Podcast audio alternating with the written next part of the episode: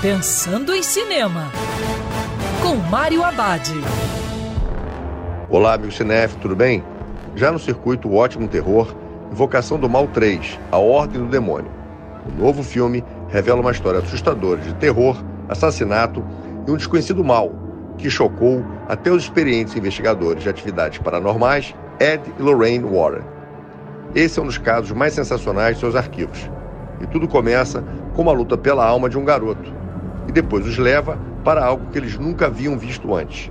Foi a primeira vez na história dos Estados Unidos que um suspeito de assassinato alegou ter tido uma possessão demoníaca como defesa. Vocação do Mal 3, A Ordem do Demônio, é baseado em um julgamento por assassinato que aconteceu em 1981. A criatividade e a técnica do diretor James Wan fez falta, mas o diretor Michael Chaves entrega um bom filme de terror, com sustos e muita tensão.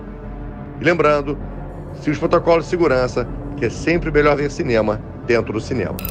Quer ouvir essa coluna novamente? É só procurar nas plataformas de streaming de áudio. Conheça mais dos podcasts da Band News FM Rio.